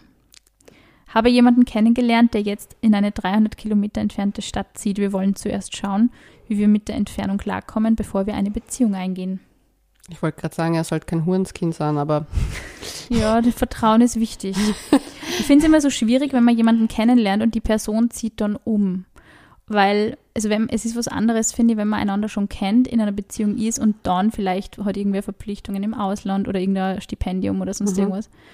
Ich finde, also das Kennenlernen auf Distanz finde ich schwierig, ehrlicherweise. ich muss auch sagen, dass ich glaube, also außer man weiß von Anfang an, dass man voneinander getrennt ist, aber wenn das so ein Ja. ein Lebensabschnitt ist, der sich gerade ergibt. Ich hatte das damals mit einem, mit einem Ex-Freund, den habe ich kurz bevor ich nach Amsterdam gegangen bin, sind wir zusammengekommen und das hat dann auch relativ schnell geendet, weil er mich äh, beschissen hat. Ähm, irgendwie habe ich da ein Muster.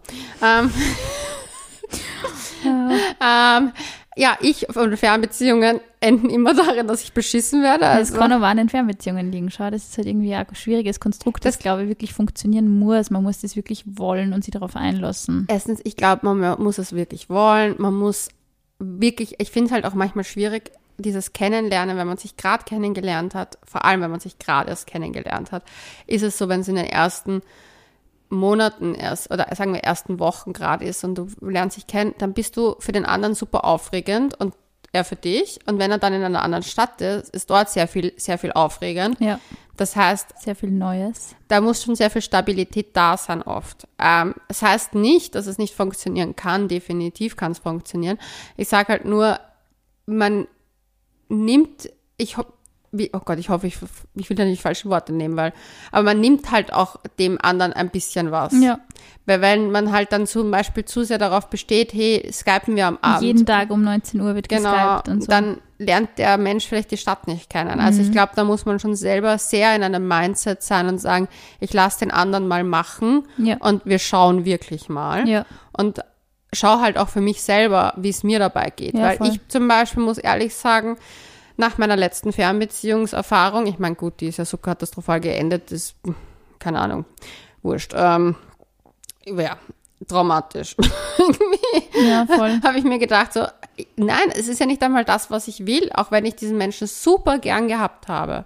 Wirklich über alles. Es ist ja in Wahrheit, möchte ich eine Beziehung haben im gleichen Land, in der gleichen Stadt. Ich meine, ich habe mir damals vorgestellt, mit ihm zusammenzuleben zu können, weil ich hingezogen wäre. Aber wir kannten uns, die, die Grundsituation war schon getrennt. Das heißt, ich finde, dann findet man sich ab und dann, ich hätte halt in dem Jahr, wo wir uns kennengelernt hätt, haben oder hätten, hätte ich halt mich irgendwann mal entschieden, ob ich nicht selber Wohnort wechsle. Ja, voll.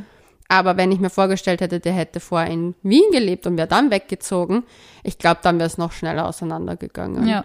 Weil ich glaube auch, dass man, man braucht irgendwie Festigkeit da. Zumindest echt in dieser Zeit des Kennenlernens. Ja. Und ich glaube, bezüglich, also Oder dass es halt von Anfang an klar ist. Genau. Und ich glaube, bezüglich Bedingungen auch eben, dass halt wirklich klare Gegebenheiten irgendwie sind und was natürlich auch so ein bisschen, ich sag mal, was schon, glaube ich, leichter funktioniert, ist, wenn du einen Partner hast und selber vielleicht so jenseits der 30, 35 bist, wo du, also ich sag mal, ich wüsste jetzt mit ziemlich hoher Wahrscheinlichkeit, wenn mein Freund jetzt ins Ausland gehen müsste für die Arbeit, er wäre da für die Arbeit, er würde sich sicher auch die Stadt ein bisschen anschauen, gelegentlich in einer Bar sitzen, aber er wäre froh, wenn er am Abend irgendwie gemütlich auf der Couch abhängt und so. Und das ist eine andere Sache, wie wenn du zum Studieren in eine andere Stadt gehst.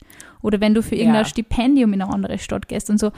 Da, wo einfach nur High Life und Vibes ist und so und nicht nur 45 Stunden, 50 Stunden hackeln irgendwie. Es ist einfach was, es sind andere Gegebenheiten. Ich glaube, das muss man sich halt auch ganz genau anschauen. Geht die Wissen wir Person. das, welche Gegebenheiten das sind? Nein. Warte mal, schau nochmal. Oder Nein, wir wissen es leider nicht. Na, also ich glaube, es kommt auch darauf an. Wenn das Ja. jemand Jüngeres ist, muss ich auch sagen, ah, genießt lieber die Zeit. Ja, Also genießt lieber jede Party, jede Partyschmuserei und auch so schmerzhaft das klingt. Oft haben diese Beziehungen halt dann schon leider ein kurzes Datum. Voll. Und wenn man irgendwie merkt, man möchte doch in Kontakt bleiben und es ist irgendwie auch vielleicht sogar noch sechs Monaten, wo die Person schon in einer anderen Stadt lebt, immer nur sehr aufregend, dass man kommuniziert und sie immer nur wahnsinnig gut versteht, kann man ja nur mal drüber nachdenken. Aber ich würde jetzt auch vielleicht nicht in dem Glauben sagen, okay, die Person zieht jetzt weg und wir haben jetzt fix eine Fernbeziehung. Vor allem, ich habe das bei einer Bekannten von mir gesehen, äh, die ich sehr, sehr, sehr cool fand irgendwie. Die hat in Wien studiert, sage ich jetzt mal, und ist dann wieder zurückgegangen in ihre Heimat und hatte aber hier ein Gespuse. Und ich bin mir nicht ganz sicher, ob sie jetzt zusammen sind oder nicht. Aber sie haben sich das sehr offen gelassen. Sie haben sich gegenseitig besucht, sie haben die Zeit genossen, sowohl getrennt als auch zusammen und haben das alles sehr offen gelassen. Ja. Und ich meine, ich bin der letzte Mensch, der sagt, dass man ähm, sich nicht committen soll, aber sie haben sich ja committed. Sie haben sich gesagt, ich gebe dir den, die Zeit und Raum, den du brauchst, um dich in der Stadt irgendwie zu Ja. finden. Und ich komme dich mal besuchen und du kommst mich besuchen und wir schauen einfach Ja. Schritt für Schritt. Ich glaube, das ist auch wichtig, um einfach zu auch, ich meine, das ist das Gleiche, wie wenn sie sich in der, Sta in der eigenen Stadt kennenlernen. Du weißt ja gar nicht, ob du mit dem fix zusammen sein willst. Ja, voll. Kennenlernen. Es muss für beide Seiten passen, ja. Man lernt einen Menschen im Prinzip, brauchst du ein Jahr, um einen Menschen kennenzulernen. Mindestens. Ein Jahr. Ja, mindestens. Und das meistens, warum viele Gspusis nicht länger als zum Beispiel auch oft halt nur ein halbes Jahr, vier Monate sind, weil viele halt das Bild von sich auch nicht länger aufrechterhalten Ja, können. voll, das stimmt. Also wenn jemand vier Monate was hart am Laufen hat und das beendet dann, ist es auch oft eine Sache von, der hat das Bild auch nicht aufrechterhalten können, Ja. das er gerne vermitteln möchte. Das stimmt. Also ich würde mir da auch sagen, also du kennst einen Menschen, nach einem Jahr kennst du den Menschen. Ja, würde ich auch sagen. Und dann, dann, und da, ich finde, man merkt ja auch, dass sich dann Beziehungen immer mehr festigen. Und deswegen, vielleicht gebt euch einfach die Zeit, schaut es an, lasst es offen. Man muss nicht alles immer so hardcore labeln. Du wirst nämlich dann eh sehen, wie er sich verhält und dann Ja. kannst du noch immer eruieren. Genau. Weil wenn er sagt, hey, ich habe nie Zeit, Party ole, aber wenn er sagt, hey, ich möchte unbedingt, dass du am Wochenende kommst, bitte, Voll. bitte, bitte. Voll. Kann wirklich, kann wirklich, ist wirklich alles, alles ist möglich, würde ich Ja, sagen. aber ich würde es offen lassen. Ich würde mich da nicht so fixieren. Na, schon gar nicht labeln, ja. Ja. So, die äh, nächste und ich glaube auch die letzte Frage. Ich habe noch eine. Du hast auch noch eine. Ich mache meine. Schießt du, schießt du los. Du kriegst die letzte. Schießt du los. Bin gespannt. Ein Thema, was mich und meine Freundin sehr beschäftigt. Wir geraten meist an zwei verschiedenen Typen. Entweder die Fuckboys Feel you. oder an die viel zu lieben Typen, die uns ihre komplette Aufmerksamkeit schenken und wir uns dadurch total eingeengt fühlen. Es ist ziemlich kacke. Ein Wie, fatales Duo, die zwei, so klingt's. wie finden wir jemanden, der zu uns so richtig passt? Vor allem habe ich Angst vor der Phase, wenn alles selbstverständlicher wird und man sich kaum Mühe mach, gemacht wird. Wie behält man die Schmetterlinge? Das sind mehrere Fragen in einer Frage, würde ich sagen. Aber gehen wir mal die Fuckboys nette Typen-Theorie durch. Welcher Partner bist du?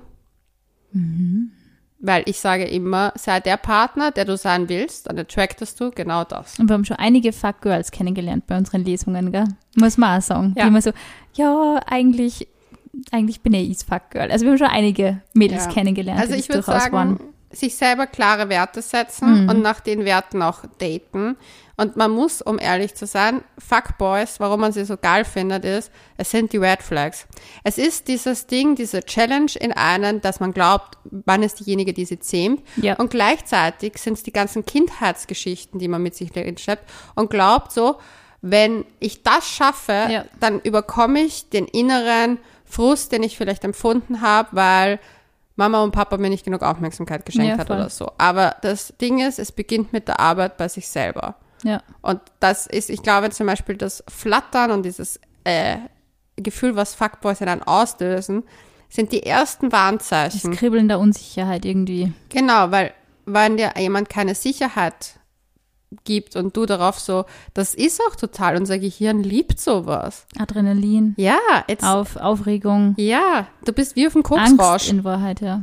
Du bist auf dem Koksrausch. Aber das ist halt wirklich nur eine gewisse Zeit geil und irgendwann Ja. wünscht man sich dann doch die Stabilität und dann sucht man die Stabilität aber in den Typen, die ähm, die Stabilität eben nicht geben können. Ja. Und dann denkt man, oh, schau mal doch mal einen Nice Guy an und dann sind die Nice Guys da und die Nice Guys sind, oh Wunder, zu fad. Oder zu viel. Und das Ding ist, man muss halt einfach nice guys mehr daten. Ein Ja. Fuckboy kann es relativ schnell, weil der die richtigen Buttons pusht. Ja. Der, weil das Ding ist, ein Fuckboy hat es einfach. Der schreibt dir nicht zurück, hat er deine Attention. Ja. Er, Und das merkt ihr ja auch. ja, und er lässt dich ein bisschen hin und her pendeln, Katz- und Maus-Spiel. Dein Adrenalin schießt nach oben. Dein Körper sagt, okay, jetzt will ich aber wirklich. Ja. Ein netter Typ meldet sich regelmäßig. Du fühlst dich vielleicht eingeengt davon und denkst dir so, Oder warum? verunsichert, wenn man das gar nicht kennt, Genau. dass sie wer um einen bemüht. Ja, weil kommt auch immer darauf an, welche Kindheit man erlebt hat. Mhm. Also da spielen ja viele Faktoren dran. Aber mein Therapeutin hat mir gesagt, von den Nice Guys musst du 100 küssen. Fuckboys kannst du von, brauchst nur einen. Ja, das stimmt. Aber es ist wirklich so. Ja. Fuckboy, die riechen das ja auch. Ja, voll. Äh, Fuckgirls riechen, welche Opfer sie sich suchen. Ja, es ist wirklich so. Und es ist ein Spiel und das muss man einfach auch einsehen. Also wenn man irgendwie das Ja. Gefühl hat, man möchte dann einfach auch was halbwegs Seriöses. Sag Oder man möchte sich auch mal wegentwickeln, so klingt es ja für mich, diese Nachricht. Ja. Ähm, und es, ich sage einmal so, die Nice Guys darf man auch nicht unterschätzen, weil hinter jedem Nice Guy schlummern auch Geschichten Ja. und Vergangenheiten und auch die sind kein unbeschriebenes Blatt. Ja, Und wer diesen Adrenalinkitzel sucht, der lernt einfach mal einen Nice Guy kennen und findet dann diese Seiten an ihm, die man vielleicht aufregend findet. Das ist, nur weil die Menschen beim Kennenlernprozess sehr nett und höflich sind, heißt das nicht, dass sie nicht irgendwie auch vielleicht so ein bisschen die Tendenzen haben. Ich sag dir, mein Nice Guy war der Schlimmste. Ja, du sagst nämlich immer eben, ja. Also der, der am schlimmsten war und eigentlich der, der am Fuckboy-Attitudsten ist, habe ich mir am Ende gedacht, der ist einfach der kaputteste nur. Und das kleine süße Haschel, das Also ich habe ja, eine Liebe bekommen hat. Ja. ja, und am Ende ist es halt wirklich so, dass ich halt Ja. für den, für den Fuck, für den größten Fuckboy meines Lebens gefühlt eher Mitleid jetzt empfinde und gar nicht mehr so, boah, er regt mich auf und was ein geschissener Arsch, sondern Mitleid. Und für Ja. den, der nice guy war, hat sich halt komplette Fehler entwickelt. Aber ich glaube, jeder Mensch hat Anteile. Absolut, absolut. Also nur dieses, oh, der ist nett zu mir, der ist mir zu nett. Das ist halt immer so eine Aussage, da- also weil man Warum einfach. bist auch- du es nicht gewöhnt? Ja, warum nett ist man das nicht Und gewöhnt? warum glaubst du nicht, dass du das verdienst? Und genau, wollte ich ja gerade sagen, ist das so ein Gefühl, dass man es nicht wert ist. Ja. Und dann frage ich mich, dann würde ich wirklich, ich würde, äh, ich sage es heute, glaube ich, öfter, am Selbstwert. Kindheit mal anschauen, welche Beziehungen wurden mir vorgelebt, Genau. wie habe ich mich gefühlt. Zum Beispiel, ich sag's wie es ist, mein Vater ist ein Künstlertyp und mein Vater war jetzt nicht so der Mensch, der jetzt die großen Worte hatte, ständig für mich, äh, wie toll und wie lieb und wie super ich bin, sondern mein Vater hat das uroft in der Kommunikation mit anderen gesagt, wie sehr er mich wertschätzt. Über dich gesagt Genau. so, ja. ja. Aber jetzt nicht so straight, weil er das Ja. auch nicht konnte. Der ist ja. Auch aus einer, der ist aus dem Krieg Ah, gekommen. Bitte nenn mal einen Dad, der das wirklich gut beherrscht hat. Ich kenne kaum einen, muss ich echt ja, sagen. aber das Ding ist, wir entwickeln uns daraus und ich kann zum Beispiel, ich weiß ganz, wir, ja. ich weiß ganz genau, ich springe an auf Typen, die we Wassermann sind, die wenig so Worte dafür finden, nach denen ich so lechze. Ja. Die Frage ist halt, ich muss mich um meine Bedürftigkeit, die ich da irgendwo habe, selber kümmern, Ja. damit ich nicht abhängig bin von einem anderen. Ja. Heißt nicht, dass man es nicht in einer Beziehung auch ansprechen kann, dass man es gerne hätte. Das ist absolut legitim. Aber ich sage halt, ich habe mir meine Kindheit angesehen, ich habe meinen Frieden damit geschlossen, ich habe mir aber auch angesehen, welche Beziehung mir selber auch vorgelebt worden Ja. ist, habe da auch meine Dings gesagt, okay, das sind An- Anteile, die ich gerne habe und die habe ich nicht so gerne. Ja. Und dann suche ich dementsprechend. Aber ich bin auch selber, habe ich mir gedacht, ich bin mir der Partner, der ich gerne sein möchte. ja, voll. Und zum Beispiel, ich sage mir jeden Tag, wie toll ich ausschaue. Ja, das ist ja wichtig. super Hintern. I love that one. Leonie, das finde ich, finde ich ein super Tipp. Man sollte sich wirklich selber auch einfach mehr sagen, dass man toll ist Und und, dass man, dass man es verdient, auch geschätzt zu werden. Ja, weil jemand, der dir Aufmerksamkeit schenkt, der schenkt dir Zeit. Ja. Und Zeit ist sowas Wertvolles. Und Ja. da einfach auch, wenn du merkst, okay, der Vibe geht nicht rüber, mal zu schauen, ist es wirklich der Vibe-Vibe? Und ich war, ich war erst die Erste, die mir gesagt hat, boah, ich liebe das Flattern und ich liebe es noch immer, das Flattern des Gefühls von den Red Es Flags. ist so lustig, ich habe es ja früher extrem geliebt. Ich war ja total, äh, totales Fuckboy-Opfer irgendwo. Und mittlerweile, Hoodie, Fuckboy-Opfer. Fuckboy-Opfer, äh, ja wirklich. Und mittlerweile löst es einfach auch, wenn Mädels, also aus meinem Bekanntenkreis, Familienkreis mir erzählen, irgendwie mit welchen Fuckboys sie gedatet haben, löst es in mir eher so Abneigung aus. Also es ist wirklich so, es ist voll interessant. Ich habe mich da irgendwie aus diesem Verhalten irgendwie rausentwickelt, dass ich sowas, so dieses Kribbeln und so gefährlich und das, ja, das Schwierige, dass ich das anziehend finde, sondern dass eher dann sofort wirklich sage, Red Flag, Finger weg. Ja. Und same. also, dass diese Typen, wenn ich diese Typen treffe, und ich meine, wir, wir hatten ja auch schon den einen oder anderen in unserem Podcast geladen, ähm, dass ich mir denke, super netter Typ, würde für mich never ever in Frage kommen. Ich würde es einfach niemals machen. Und das früher wäre ich da sofort, oh ja, uh, der ist gefährlich, uh, Lederjacke und so. Hm. Also man entwickelt, man kann sich schon daraus entwickeln und ich glaube, es tut einem auch gut, einfach sie von diesen Dingen so ein bisschen zu emanzipieren, von diesem das Gefühl zu haben, man braucht das Negative. Ich glaube, dass das schon ganz wichtig ist. Und sich selber die Aufregung geben. Genau. Also ich, ich muss ehrlich sagen, ich habe jetzt auch keinen jetzt in den letzten Wochen, Monaten gese gesehen oder halt, ich hatte jetzt auch nicht dieses Kribbeln, weil ich halt oft, wenn jemand so ein Fuckboy vor mir stand, echt schon gewusst habe, Red Flag, Red Flag, Red Flag, Red Flag, Red Flag. Und zum Beispiel bei mir war letztens, habe ich einen gesehen und ich fand den richtig cute und dann habe ich gedacht, so passt, irgendwie voller, voller cute Boy. Dann hat er halt eine Red Flag nach der anderen geliefert.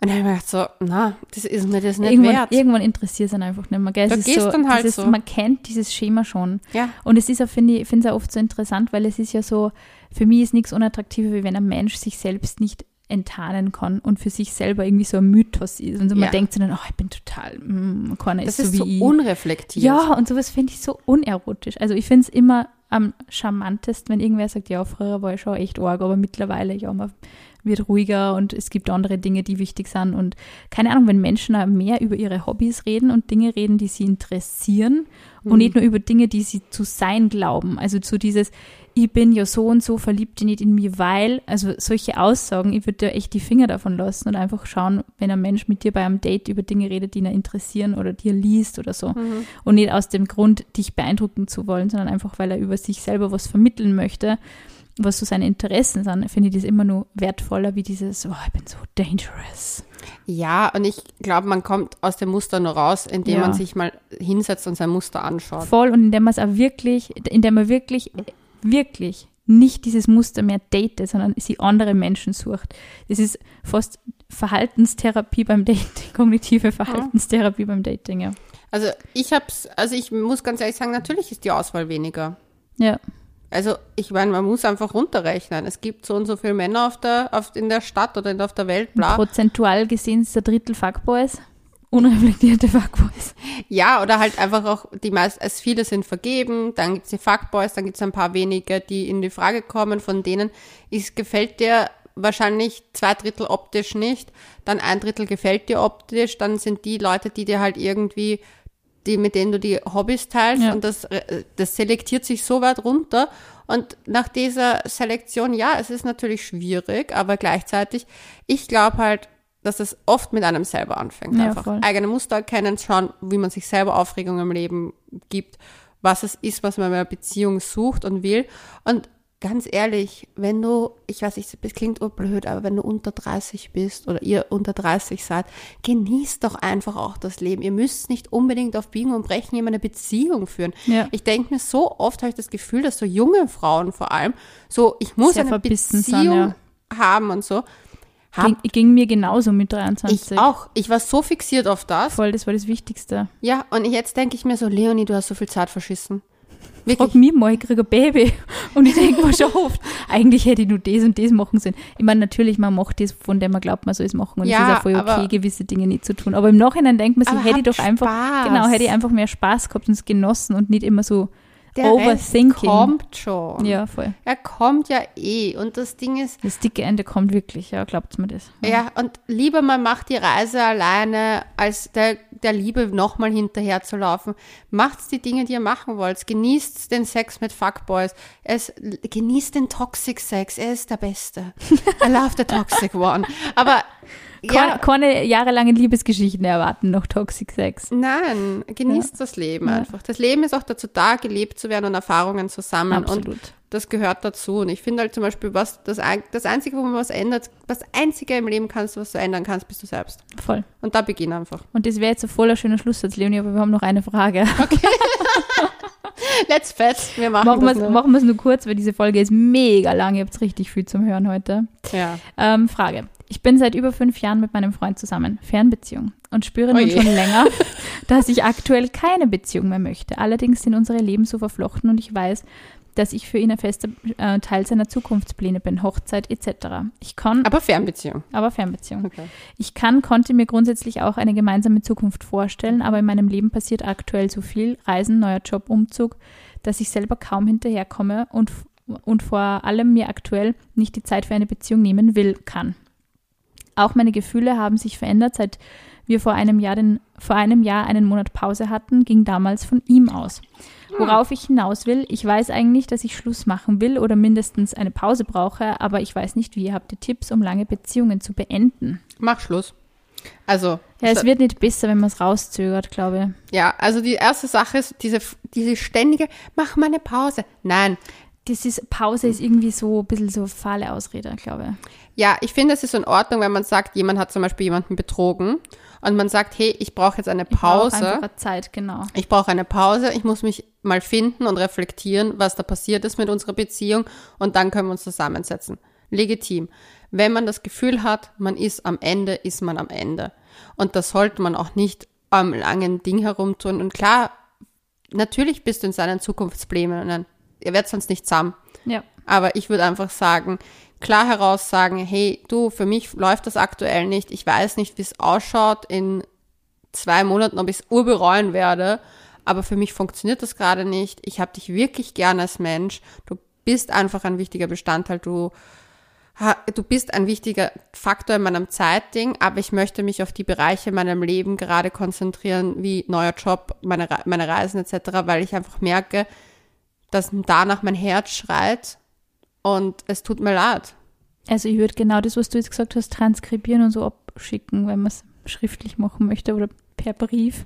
Äh, Aber- man sollte es persönlich machen. Oder bitte. sagen, Ah ja, und wenn ihr es eine Fernbeziehung beendet, okay, das muss ich jetzt schon mal hier andeuten, macht niemals Schluss, indem ihr den Partner zu euch kommen lasst. Da müsst ihr die Reisekosten das würde übernehmen. ich auch definitiv also ihr sagen. geht's hin und macht's bei dem Ort des Wie ein Partners ehrlicher Mensch. Ja, und nicht lasst den antanzen und dann macht Und dann Schluss. sitzt er im Flieger und kann weinen Ja. zurückreisen. Vor allem, man braucht nämlich sein Safety-Netz nach seiner nach Das einer stimmt. Trennung und seine Lieblingsbar. Das stimmt. Und das ist wichtig. Das Voll. ist ein wichtiger Schlusssatz. Und ich wollte gerade sagen, das ist jetzt der perfekte Schlusssatz. vielen, vielen Dank für eure zahlreichen Fragen. Wir werden solche Runden natürlich gerne auch öfter machen, weil es Ja. sind wirklich richtig viele Fragen Wir gekommen. rufen immer dazu auf, also schickt uns dann die Story, wenn wir dazu aufrufen, auf. Couchgeflüster.vienna. Und bis dahin sagen wir Bussi Baba.